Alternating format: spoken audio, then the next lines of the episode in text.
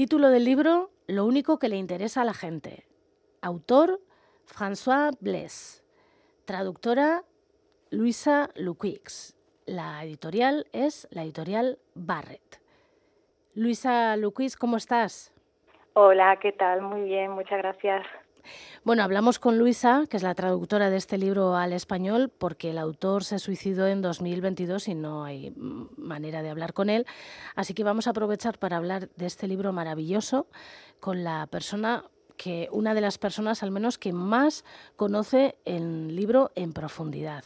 ¿Cómo llegó a tus manos este libro? Pues mira, eh, llegó a mis manos gracias a, un viaje que hice a Quebec en 2016 al Salón del Libro de Quebec, invitada por, el, por la oficina de Quebec en Barcelona porque yo había empezado a traducir literatura de Quebec, estaba muy interesada, veía que había muchas cosillas, que bueno, muchas cosas que todavía no se habían traducido muchos autores importantes y clásicos también y contemporáneos, en fin, que la agregada de cultura de, de aquella época de la oficina de Quebec me dijo, tú tienes que ir a Quebec y me, me invitaron al Salón del Libro.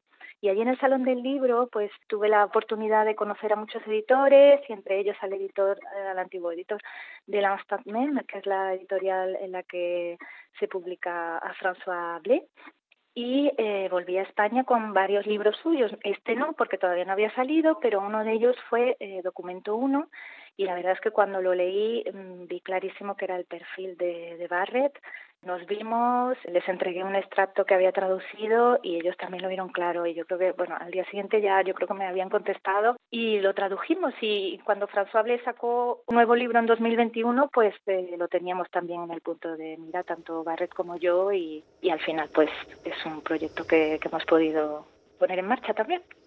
Para una persona que va a traducir un libro, supongo que es importante que la persona que ha escrito ese libro le aclare las dudas que pueden surgir en el camino de la traducción. No sé si tú has tenido la posibilidad de hablar con él. Pues para este libro, por desgracia, no, porque bueno, pues porque François desgraciadamente pues ya no estaba, pero pero bueno no recuerdo tampoco dudas así que me hayan quedado sin resolver para las cuales hubiera necesitado consultarle. Sin embargo, yo creo que sí que le habría escrito, aunque solo fuera por, aprovechar la oportunidad, ¿no? De, de poderle decir, mira, estoy haciendo también este libro tuyo, me encanta. Además, es un, es un, son unos libros que yo he disfrutado mucho traduciendo. No sé por qué, si es el estilo o si es, fluye todo, aunque luego tenga que volver 40.000 veces a la frase y, reformularla y, pulirla, es una traducción muy grata para mí. Pero bueno, en el libro anterior, en documento 1, por ejemplo, sí que hubo algunas referencias muy locales para las que me sacó de duda y sí que cambié también un par de referencias a series de televisión de los años 80 quebequesas que era imposible de conocer aquí en España y buscamos series norteamericanas que hubieran podido verse en aquella época tanto en Quebec como en España y que podían funcionar. Y claro, para eso pues yo obviamente creo que no me hubiera atrevido a hacerlo sin, sin su beneplácito, ¿no? Entonces para eso pues fue bastante útil poder consultarle. Bueno, él es un escritor de Quebec y Quebec aparece muchísimo en esta novela. Sí, exacto. La acción principal se desarrolla en, en un Quebec del futuro de 2098 cuyo primer ministro pues ha nacido en la región de Mauricie, de donde procede, eh, procedía el autor también. Digamos que aunque se sale de su zona de confort en esta novela, como una novela de ciencia ficción y futurista y tal, se lo lleva a su terreno, ¿no? Y entonces juega, juega un poco con los códigos de, del género en ese sentido y además Quebec no está solo presente en la localización de la trama, sino que bueno, pues esto sigue tirando de, muchas referencias a la cultura local, al mundillo literario local, ¿no? Por ejemplo, aprovecha que la, que la novela transcurre en el futuro para encumbrar a, autores un poco conocidos, ¿no? Y de, de, Quebec y ahora pues les pone una calle a su nombre o los mete en la biblioteca de la Pleiad de, de Galimar o en fin, que es muy, es muy de Quebec. Este libro es verdad que tiene muchas capas. Digamos que para empezar hay dos capas principales y luego hay muchas más. ¿eh? Una en la que nos cuenta la historia del protagonista, que es un agente experto en comportamiento humano en 2098, uh -huh. como tú bien has dicho, en el futuro.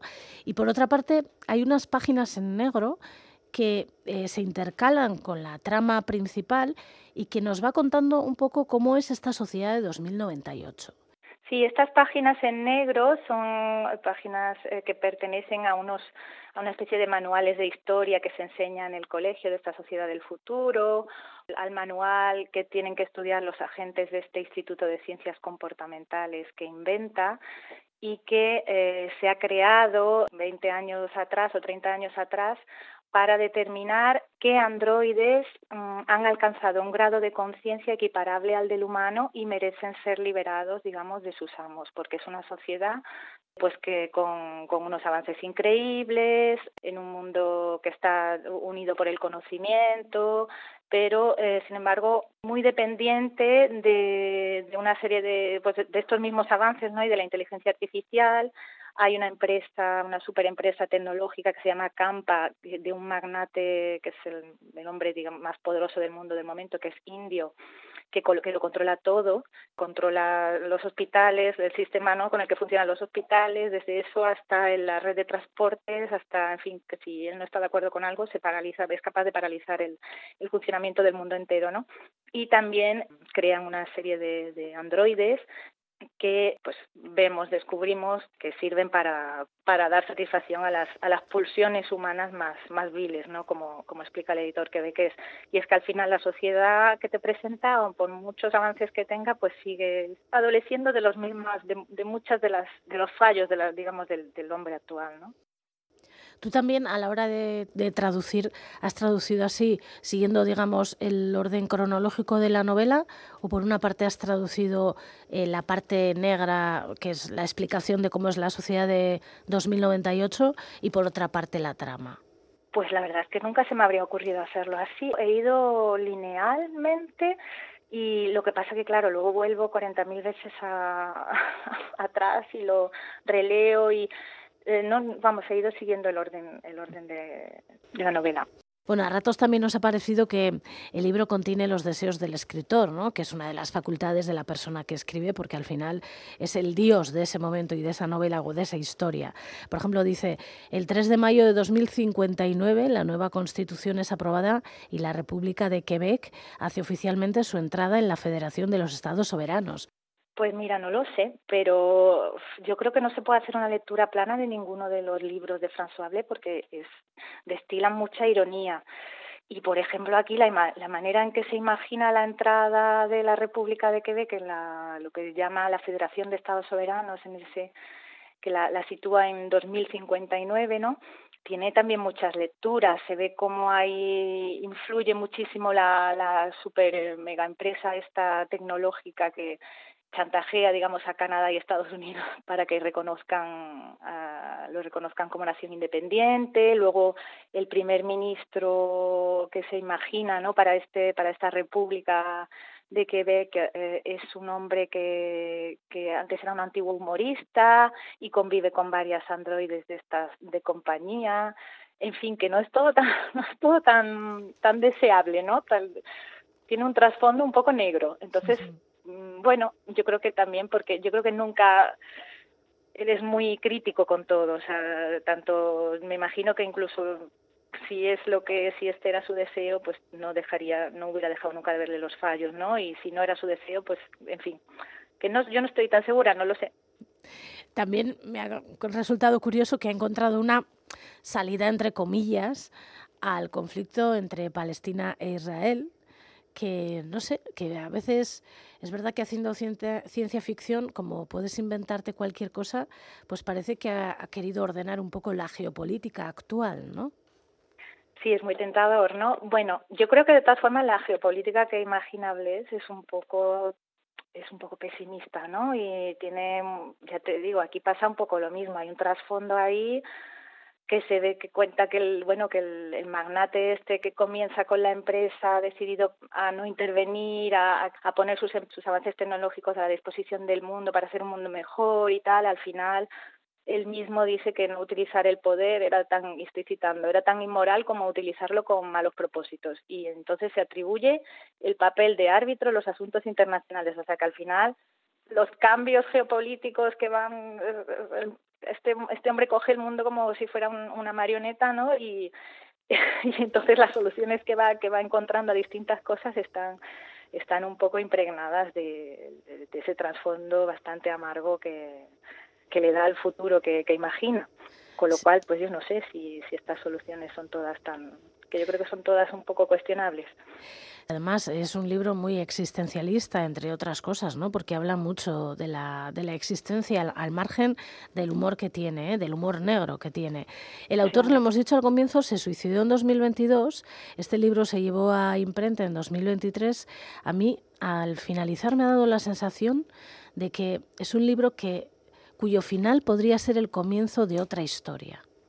Pues mira, no lo sé, yo creo que no, a mí es que el final me pareció tan brutal que no, no sé si da pie a algo más. Por otro lado, estoy tentada de decirte, pues que, que bien que, que tú, o sea, que te haya hecho mm, proyectarte hacia otra no sé, eh, por, por mi parte fue muy descorazonador tanto los descubrimientos que hace la gente en su trabajo como lo que luego le espera en casa, ¿no? Porque la historia sigue también, una de esas capas sigue la historia personal de la gente, ¿no? Que también es un poco amarga y que podría ser la historia de cualquier persona de, de nuestro tiempo y, y, a mí me deja un poco sin aliento al final. A mí, ¿sabes que Me recordó muchísimo, también porque el humor de Blair me recuerda un poco al humor de, de Ricky Gervais, es el cómico ah, inglés. Al final, me, me, recordó mucho al final de la serie Afterlife, salvando completamente las diferencias, que fue una serie que yo que me hizo reír mucho y que acabé llorando cuando terminó. Y no sé, de hecho en el libro hay un, un guiño a The Office. Yo creo que eso es una de las cosas que me habría encantado comentarle por, por correo. Es un libro oscuro, lo hemos dicho, pero y que tiene mucha desesperanza también.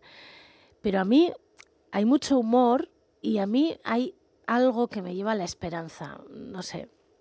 Bueno, y que yo solo lo he leído una vez, tú lo habrás leído un montón de veces. Sí, exacto, yo no sé cuántas veces lo he leído. Hay mucho humor, sí, sí, es lo que te decía, hay un humor muy irreverente también, que conecta con, bueno, pues un humor que no a todo el mundo le gusta, y pero a los que les gusta, pues es, muy, un humor muy inteligente, eh, muy cáustico, muy, muy ya te digo, y muy play porque es el, el humor eh, que encuentras en, sus otros libros, ¿no? Luego es verdad que si conoces la biografía de, del autor, pues es cierto que que sí que te lleva un poco a, ese abismo en el que él parece que en algunos momentos está, ¿no? Sí, quizás esa esperanza pueda residir, no sé, en los pocos momentos un poco de, no hay unos momentos muy bonitos del libro que es cuando, cuando el, el agente se mete en el coche, ¿no? A escuchar a los Beach Boys y, y se va de, de, de la realidad circundante, ¿no? Tiene, tiene esos momentos de, de confianza todavía en lo humano y en, y en el poder de la literatura y de la música y, de, y del arte, ¿no? Como, como salvación, yo creo. Estos hombres tienen unas androides, eh, a las que en el libro les llama premicas. Son unas androides que satisfacen las apetencias, distorsiones, perversiones sexuales de los hombres básicamente. Y cuanto más poderoso eres, pues más premicas, es decir, más androides tienes y probablemente más perversiones, o bueno, no sé. Es curioso que tú antes lo has mencionado así por encima, ¿no? Pero que estas perversiones sexuales se parecen mucho a las actuales, ¿no? Claro, sí, al final los ya lo que comentaba, ¿no? La, los defectos y la, la parte más negativa de la sociedad del, del, del, y del ser humano parece que bueno, pues que, que, que va a seguir ahí, ¿no? En ese futuro imaginario. Y, y, a lo mejor es eso lo único que le interesa a la gente no sé el sexo. no sé si va por ahí los los tiros de pues el poder el sexo la dominación es. será no lo sé sobre todo la dominación hacia las mujeres no porque estas prémicas también les hacen verdaderas barbaridades. Mira, a mí en ese aspecto me han recordado, me ha venido ecos de otra autora canadiense de la parte anglosajona en este caso, de Margaret Atwood, tal vez porque los dos son de nacionalidad canadiense, tal vez porque la situación de estas mujeres también en un futuro, como lo plantea Margaret Atwood en aquel libro del cuento de la criada. Es cierto que se refleja de alguna manera esa esa preocupación por la manera en la que la sociedad trata a las mujeres o, y va a seguir tratando a las mujeres, si se va a, a, degradar o a, o, a, mejorar. O... Se ve también en la novela, de hecho, hay los, los, los, a los funcionarios, los obligan a tomarse, a los funcionarios masculinos que tienen un, una mujer a su, bajo su responsabilidad, eh, con un rango inferior, en el, en puesto inferior, los obligan a tomarse un inhibidor de la libido que tiene un efecto de unas horas, el tiempo de trabajo, y que luego desaparece cuando llegan a casa, para que todo el mundo esté más cómodo en el trabajo y no crear situaciones incómodas para nadie y tal. Pero, por otro lado, pues ahí están los más poderosos y los que se lo pueden permitir, pues tienen todos un Android en casa para dar rienda suelta a sus, eh, pues eso. A sus pulsiones. Depravados, ¿no? Mm. Y también hay muchos temas sobre la identidad, sobre el suicidio, que no se habla directamente, pero sí sobre el sentido de la vida, ¿no? Sí, yo creo que es muy filosófico y bueno, todo lo que lo que hemos ido diciendo, ¿no? Muy muy muy profundo, tiene muchas capas y bueno, al final se queda uno con quizás no podemos no podemos descifrar cosas, pero pero sí, te doy, te doy la razón, es un libro muy filosófico. ¿A ti te ha quedado claro qué es lo que de verdad le interesa a la gente, lo único que le interesa a la gente?